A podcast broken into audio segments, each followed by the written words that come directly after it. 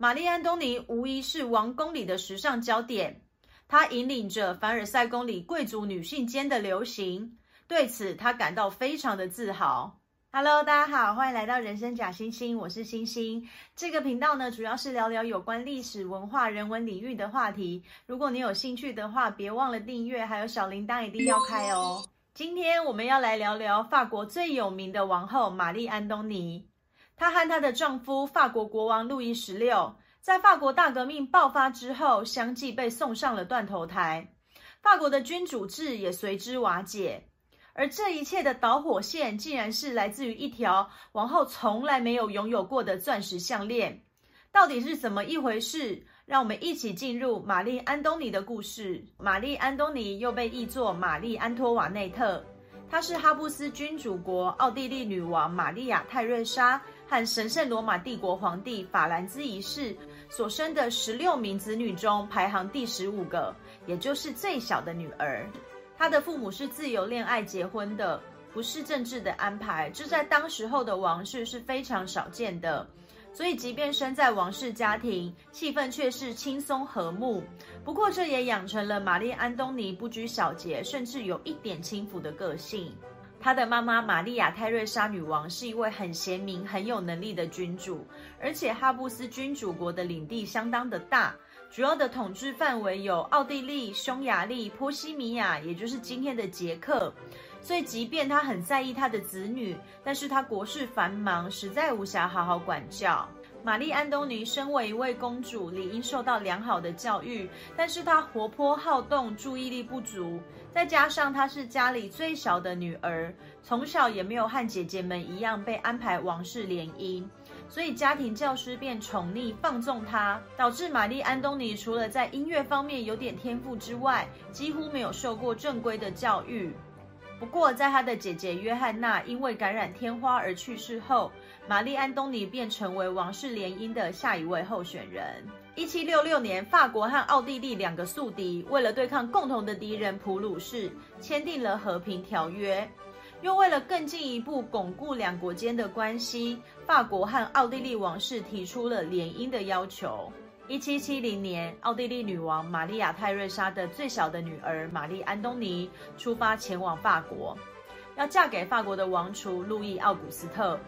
出发前，女王和她的女儿说：“你要对法国的人民很好，要让他们说我为他们送来一位天使。”为了展现两大强国建交的决心，法国和奥地利都极尽铺张地在准备婚礼。据说当时为了护送玛丽·安东尼到法国，征用了全欧洲数万匹的马匹，就连随从都是面试挑选过的。玛丽·安东尼初到法国时，法国的人民对这位打扮得宜、相貌出众的太子妃非常的欢迎。只要玛丽·安东尼一现身，就会引起大批民众的围观。在他与王储的婚礼上释放了大型的烟火，但因为围观的群众实在太多，引起了动乱。最后，这场婚礼有超过一百人死于踩踏事件。王储夫妻的婚姻初期并不太顺利，玛丽生性开朗，路易沉默寡言，两人的作息时间也不一样。再加上路易天生的生理障碍，一直未能履行夫妻义务，这让终日无事可做的太子妃只好将注意力转向了华服、美食、赌博等等各种花钱的事物上。而路易可能出自于内心的愧疚，对这位年轻太太的各种奢侈花费，并没有做太多的干预。一七七四年，路易十五去世，王储路易奥古斯特继位为路易十六，玛丽安东尼成为法国皇后。此时，法国的经济状况已经很糟了。路易十五的过度参战掏空了国库，再加上连年的极端气候，收成欠佳，使得法国的通货膨胀日益严重，失业率升高，社会开始动乱。但住在全欧洲最豪华宫殿凡尔赛宫，年仅二十岁的年轻皇后丝毫不受影响，她继续过着豪华奢侈的生活，经常举办大型的舞会。还聘请专家来为她打理服饰。玛丽·安东尼无疑是王宫里的时尚焦点，她引领着凡尔赛宫里贵族女性间的流行，对此她感到非常的自豪。一七七七年，法王路易十六终于透过手术治好了他的生理疾病，他与王后接连生下了四名子女。但是生活困苦的法国人民受够了这位毫无建树、花钱无度的王后，他们不再认为她是法国的王后，称她做奥地利的女人，甚至还谣传她生下的子女是她放荡生活的结果。一七八五年，压倒王室的最后一根稻草发生了，那便是知名的王后项链事件。这件事我们要从路易十五说起。路易十五非常宠幸他的情妇杜巴利夫人，他命珠宝匠打造一条全世界最华丽的钻石项链。但是这条项链还来不及做好，路易十五便过世了，杜巴利夫人也被赶出了皇宫。这条总重有两千两百八十克拉的钻石项链，可不是一般人买得起的。于是珠宝匠便三番两次的要推销给玛丽安东尼王后，但是都被王后给拒绝了。玛丽安东尼说：“这条买项链的钱都可以再为法国打造一条军舰了。”此时，事件中的另一个关键人物出现了——罗昂枢机主教。罗昂曾经出使到维也纳，但是他散布了奥地利女王玛丽亚·泰瑞莎，也就是玛丽安东尼的妈妈的谣言，被驱逐回法国。玛丽安东尼知道这件事，所以从来没给主教好脸色看过。然后，女骗子让娜抓住了机会。她用计说服罗昂，她和王后其实是很好的闺蜜。王后很想买那条昂贵的钻石项链，但是碍于当时王室的风评不太好，王后不好直接购买，便要罗昂出面去购买那条项链。罗昂一听有这个机会可以向王后示好，便兴冲冲地去找了珠宝工匠。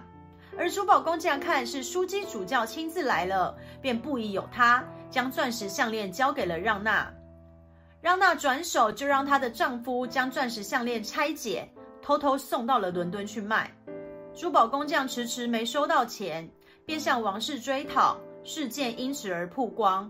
虽然因为主教出示的王后委托购买证明上面的签名和玛丽安东尼王后惯用的签名是不符的，证明这不是王后要委托购买的，是一起诈骗案。而相关的人等也受到了应有的惩罚，但是法国人民早已不相信这位奢侈的王后，他们还认为是王后购买项链不成，还找了代罪羔羊。从此，玛丽安东尼被称为赤字王后。这件事让法国底层人民对奢侈的王室的不满达到了最高点。法国第三级人民阶级的经济持续困顿，又对以玛丽王后为首的第二级贵族阶级极度厌恶。再加上人人生而平等的启蒙思想在法国人民间发酵，一七八九年，法国第三级人民攻占巴士底监狱，揭开了法国大革命的序幕。其实一开始，法国的人民对于历史悠久的王室并没有想要赶尽杀绝，他们完全有机会像英国现在的王室一样实现君主立宪制。但是优柔寡断的法王路易十六选择带着一家大小逃跑。事迹败露，被人民军抓回之后，玛丽安东尼为王室做了最后的努力。他泄露了军情给奥地利的军队，希望奥地利出兵镇压。虽然奥地利和普鲁士的联合军队曾一度取得胜利，但是很快的就被法国军队和人民义勇军给击退了。君主立宪制正式宣告破局。一七九三年一月，法王路易十六被斩首示众。九个月之后，他的王后年仅三十八岁的玛丽安东尼打扮得宜，不卑不亢地走上了断头台。他留给他的儿子路易十七的遗言是：永远不要为你的父母报仇。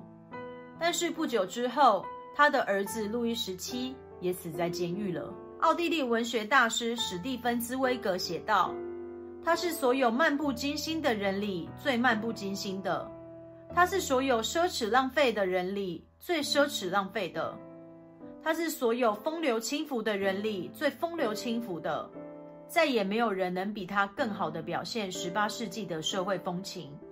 他是十八世纪的象征，也是十八世纪的终结。玛丽安东尼王后的故事就到这里结束了。